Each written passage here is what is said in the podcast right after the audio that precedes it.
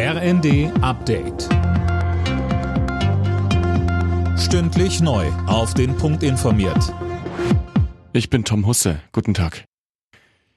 Die Gesundheitsminister von Bund und Ländern beraten heute über das neue Infektionsschutzgesetz.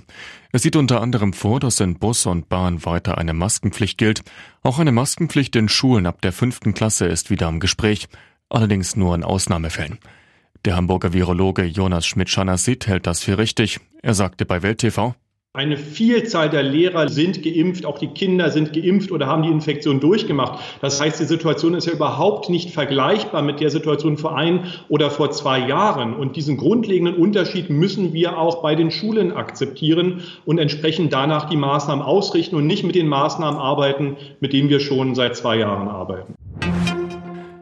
Heute ist der europäische Gasnotfallplan in Kraft getreten. Ziel ist es, bis zum Winter auf einen möglichen Stopp russischer Gaslieferungen vorbereitet zu sein.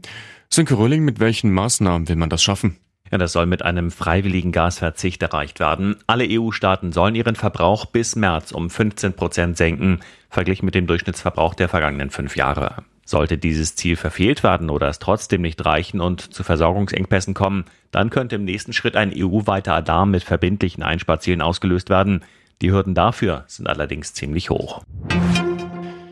Der Beschuss des ukrainischen Atomkraftwerks Saporischia hat keine radioaktive Strahlung freigesetzt. Das hat das Bundesamt für Strahlenschutz mitgeteilt, melden die Funke-Zeitungen. Zweimal war das AKW in den letzten Tagen von Geschossen getroffen worden. Trauer um Olivia Newton-John. Die Schauspielerin und Sängerin ist im Alter von 73 Jahren gestorben. Bekannt wurde sie vor allem durch ihre Hauptrolle im Musical Grease an der Seite von John Travolta. Newton-John kämpfte seit Jahrzehnten gegen Brustkrebs. Alle Nachrichten auf rnd.de